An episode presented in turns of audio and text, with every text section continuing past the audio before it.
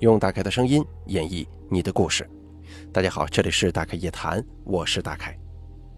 您或者您身边的朋友、家人经历过哪些离奇的怪事儿、匪夷所思的奇遇，或者说您身边呢发生过一些令人印象非常深刻的事件，您都可以写下来给大凯投稿。咱们的投稿邮箱是一三一四七八三八艾特 @QQ 点 com，并随稿附上您的网名、年龄以及性别。那么接下来的时间呢，咱们一起来听一下今天投稿的这两位朋友，他们都说了些什么。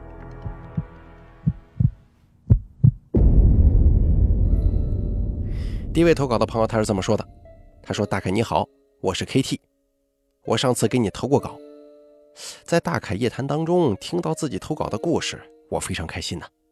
这次我又来了，而这次的故事呢，是我爸一个朋友的，以下。”就管我爸那朋友叫邓叔。这位邓叔可以说在我心中是非常受到尊敬的。他当过兵，现在呢在西藏边疆做了一位干部，可以说他真的是为国家边疆做出了很多贡献。但是他小时候非常调皮，喜欢打架，经常去惹事。跟邓叔在一桌一起吃饭的时候，他说了一件他小时候的怪事儿。当时的他才刚刚十岁，正是孩子调皮的时候。他家住在我们市里一条运河边的村子里面。听邓叔说，当时他正在村子里头玩，因为他爱打架呀，而且打架特别厉害，是孩子王。当时正值暑假，他就跟别的小孩子们玩捉迷藏。他是孩子王嘛，当鬼的孩子有时候看见他也会装没看见。而且邓叔跑得很快。当鬼的孩子大多数的时候是追不上他的，所以也很少有人会去抓他。当时呢，邓叔正在村子里的一条小巷躲着。这时候，他看见远处过来一个人。这个人呢，长得特别高，穿着修身的风衣，裹着围巾，戴着墨镜，头上戴着那种周润发在上海滩里头扮演许文强戴着的那种礼帽。但当时正值暑假呀，这副打扮有点不合时节吧，所以邓叔就感觉非常奇怪。虽然没敢跟那个人搭话，但就是这么奇怪的看着他。而那个人呢，也好像是看见了邓叔在看他。当那个人走到了邓叔跟前，他停下了，什么也没说，从怀中掏出来一本书，往邓叔面前一递。邓叔就很疑惑啊，你给我这玩意儿干嘛呀？虽然疑惑，但毕竟当时是小孩子，没什么警惕心，就接过来了。随后那个人就走了。邓叔转头一看这本书，封面上什么也没写。随后呢，邓叔就翻开了这本书。当时在饭桌上，邓叔跟我们说，这书里的详细内容啊，他忘个差不多了，就只记得书中有一个让他印象特别深的故事。那故事是这样的。这故事发生时间已经不清楚了，说是有这么一家人，家里的老太太得了一场大病，家里人去各个药店开了各种药方，吃了各种各样的药，就是不见好。眼见老太太的身体状况每日愈下，而且现在老太太已经处于神志不清的状态，已经不认识家里的每个人了。这家里人呢，就抱着死马当活马医的心态，找了个道士。这位道士要了老太太的八字，再看看老太太的样子，就跟他们家里人说：“老人家这是阳寿尽了，你们不用太伤心，这个算是喜丧，老人有福报啊。”家里人一听，这大儿子就说：“哎，先生啊，我们还想再跟我妈说说话，现在我妈神志不清的，您能不能给想想办法呀？”一开始那个道士就说自己没办法。但是耐不住这家人百般请求，最后没招了。道士叹了口气就说：“行吧，我说的这个方法，你们一定得按照我说的来，一点差错都不能有。而且到时候我不能在场，因为这算是欺瞒阴差。如果他们发现现场存有道门的人，那我小命就不保了。”家里人信誓旦旦的保证说，肯定会按照先生的方法来。而且只要能让老太太恢复神智，多少钱他们都出。这个道士犹豫了一下，就把方法告诉了他们。这个方法就是，老太太断气之后，尸体不要下葬，在死的地方放七天。到了老太太头七的那天晚上，把屋里的大门打开，而且要保证屋子里面只有大门这一个出入口是开着的。在屋子的地面上撒一层面粉，两个人躲在大门后头，等屋子里的地面上出现脚印的时候，立马把大门关了，不管发生什么事都不能开门。第二天老太太就会没事，但是第二天晚上屋内的大门必须是通宵敞开。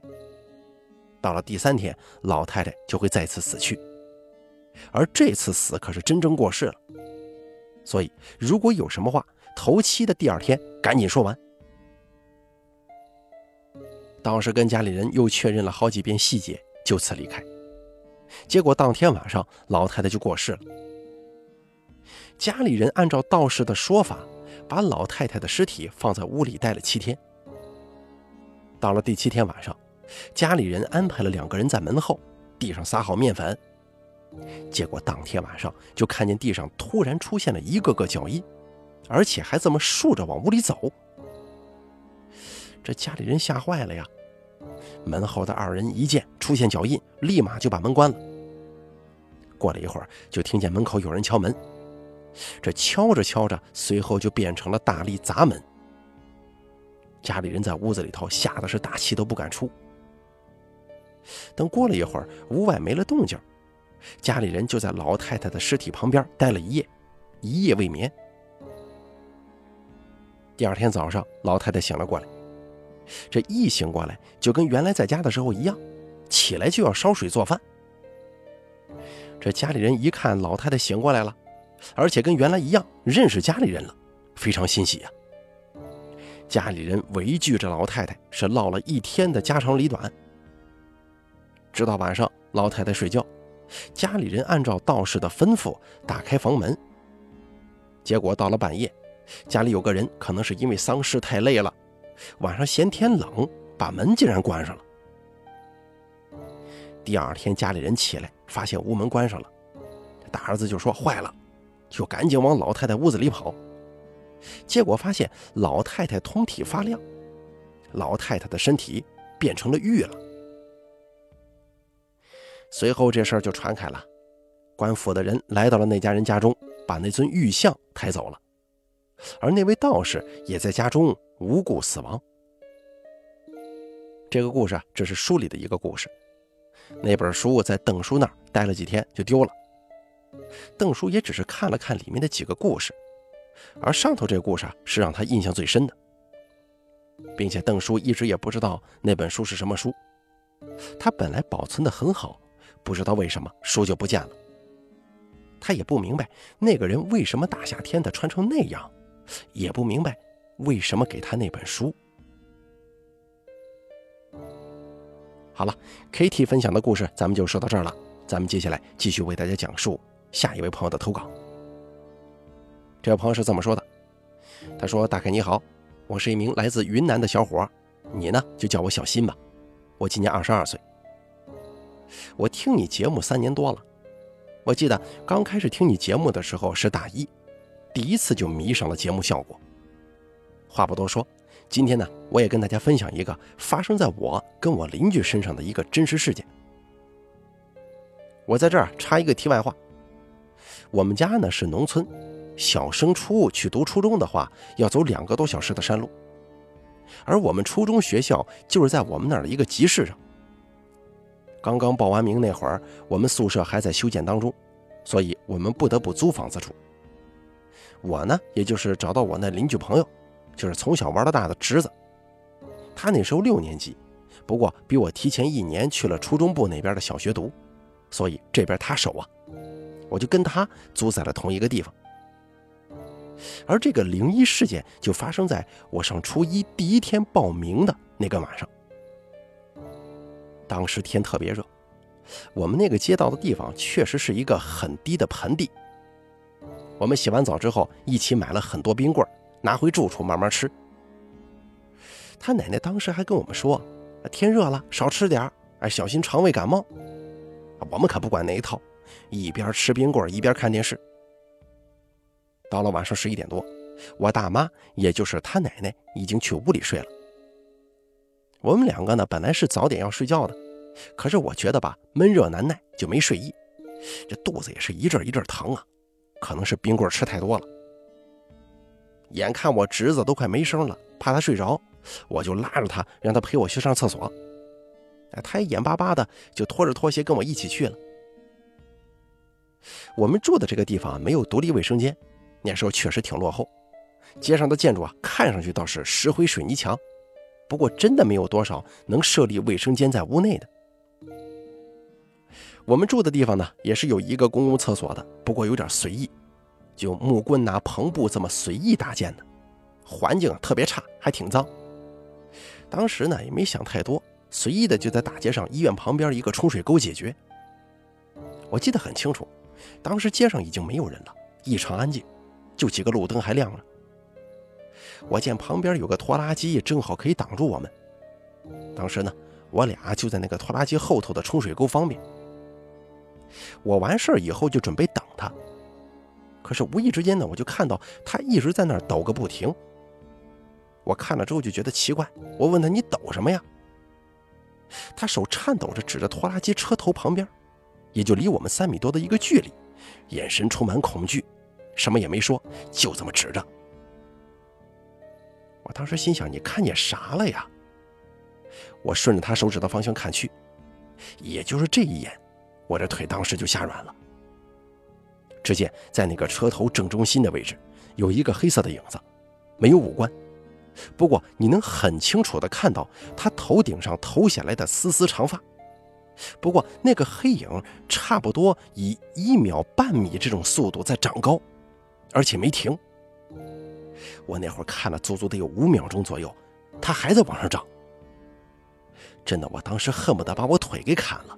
眼睛也像是粘在了那个黑影上一样，挪不开，脚也迈不动步子。当一个人恐惧到极点的时候，甚至连哭都不会哭，想喊也只能听到自己的喉咙那种呜呜声。正当我以为我会吓晕过去的时候，那个黑色的影子动了，手就慢慢的向我们这边伸过来。当时我就只能看到黑黑的一条像胳膊一样的东西，想伸过来抓我们头发。因为我俩离得近呢，他一个猛撞撞到我的肚子，我一个踉跄倒地上了。不过正是因为这一撞，我能动了，一把扯住他，就往街道下面的梯子跑。那个梯子本来有十几梯，可是我感觉当时我们两三步就下去了，下去的时候没刹住，两个人都给摔了。我爬起来准备进门，动静也弄得特别大，就把我大妈呢给吵醒了。他起来看怎么回事，我也注意到我身后的侄子满脸灰尘，还带点血的，在地上往门这边爬。我现在想，可能是他也恐惧到极点了吧，路都不会走了，用爬的。大妈一看我们这副模样，赶紧把我们弄进屋子里，连问都没问我们发生了什么，直接给我们俩一人一巴掌。我当时懵了，还没反应过来，紧接着又是一巴掌挨上了。啪啪两声过后，我这才发现我好像没有刚刚那种恐惧感了。不过背后汗毛还是竖立着。当时大妈就到门口吐了两口口水，然后嘀咕了一些什么，我们没听懂。不过随后她就把门给带上了，然后才把我们俩叫过去，问我们是不是看到什么不该看见的东西了。我当时完全不知道什么叫不该看见的。这个不该看见的东西是指什么？后来才知道是脏东西。我大妈这个人呢，小时候我就明白她懂一点那方面叫魂的这种手段。我们那边啊没有叫神婆这种称呼的，反正现在我们那边也没有人合适这个称呼，只知道某某某有个能力，哎，会看一些玄乎事儿。当时我大妈看见我们脸色好了一些。才问我们看见的是啥，长什么样？我当时还好啊，正准备说呢，我侄子就哇哇的哭起来了。大妈这个时候找了个鸡蛋跟几张纸钱，然后在我们头上转。事后是第二天早上，我们才把这个昨天晚上看到的事儿跟大妈说清楚。我们俩当时呢没有把那个黑影描述的很明白，因为当时看到的时候也足够害怕，也确实没看清。可是大妈听了之后就告诉我们，我们看到的那个黑影叫无常。当时大妈呢是用我们那方言说的，区别不大，就是加了一个儿化音“无常”。也不知道大家伙有没有听说过这个名字啊？我不清楚加这个儿化音跟不加有没有区别。我后来呢也跟我大妈了解过，这无常是不是就是咱们看电视里头的那个黑白无常啊？她说不是，这是一种啊会无限长高吓唬人的鬼。他说当时我们在那个臭水沟方便，又是在医院旁边，阴气比较重，所以才会被我们撞见的。不过这个没什么事说我们两个小孩八字还是比较硬的。没啥大问题。现在想来，其实我并没有其他理由让我不相信那个是真实长高的黑影。我也曾经想过，会不会是灯光映射之下人的影子？不过那又是从车正中心位置直线上涨的，超过车头还在往上升，可不是靠着墙体往上升的。所以这不得不让我相信，确实有些东西在。从那天过后，也是晚上，我是再也不敢从那个医院旁边驻足了。有一次在学校感冒发烧，老师呢叫我同桌陪我去医院吊水输液，可是，一想到是晚上，当时我就怂了，硬扛着没敢去，都是白天才敢过。不过说真的，那次我侄子跑的是相当狼狈，屁股也没擦，直接给回去换了裤子，真的是把我俩吓得不轻。不过经过那次之后啊。我们也从来不敢随地大小便了，都是跑到那个附近脏脏的厕所在那解决。度过了半个学期，后来才住进了宿舍。虽然后来宿舍也有人看到宿舍下面的一个叫相思沟的地方有红红的小孩子，不过那个呢不是我的亲身经历，我也没好好听他们讲，我这就不说了。以上就是我跟我侄子至今以来唯一一次撞见过那种东西。从那次以后，我胆子也就变得不是那么小，也不是那么肥了。怎么说呢？就是我可以一个人晚上看恐怖片，但是我不敢一个人深夜走夜路，是不是挺无语的？也就是从那次开始，我就爱上了看鬼故事。那个时候还经常在街边买这种小书看。后来网络流行，我就开始在手机上找了看，以至于现在我真的特别喜欢打开夜谈这个板块。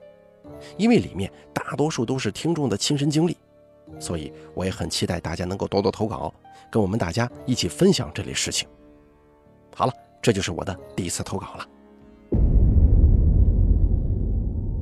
好，咱们今天的大开夜谈走到这儿就结束了，非常感谢大家的收听，也感谢以上两位朋友的投稿。第一位朋友的投稿呢，他说就是他那邓叔，哎，被一个很古怪的人塞了一本书。而这个书中呢，讲述了一个非常传统的一个，好像是续命的这么一个故事，挺神奇的，有点《聊斋志异》的意思。但是咱们第二位投稿的朋友小新，他说的这个就有点瘆人了。前段时间有一部电影叫《瘦长鬼影》，不知道大家看过没有啊？小新呢，你也可以去看看这部电影，如果你喜欢看恐怖片的话，里面确实是那个瘦长鬼影，就是又瘦又干巴，就好像是一个大树枝子一样，慢慢的长高变大。哎，真有这么一个电影，我就感觉跟你这个故事挺像的，哎，挺有意思。大家想象一下啊，正在那方便着呢，哎，一抬头看见车前头有一个黑影，大长头发还慢慢的往上长，长得那么高，这也够瘆人的。不过看当时这个投稿人他这个大妈，她的处理方式还是比较紧急的。你看，甚至没多少沟通，就知道这俩小孩是遇见事儿了。你拉过来之后，先抽嘴巴子，定定神。完了之后呢，用鸡蛋可能是叫魂，可能是稳魂之类的吧。这种手段，当时这个应急处理看样子是非常的正确。这故事很有意思，你说呢？好了，咱们本期大凯夜谈做到这儿就结束了。非常感谢您的收听。如果您也想给大凯分享一下您的一些不可思议的亲身经历的话呢，请记住以下三个投稿方式：第一，关注大凯的微信公众账号“大凯说”，发送聊天信息给我。第二，加大凯的 QQ 投稿群四群五四六七六八六八四，把你想说的发送给群主就可以了。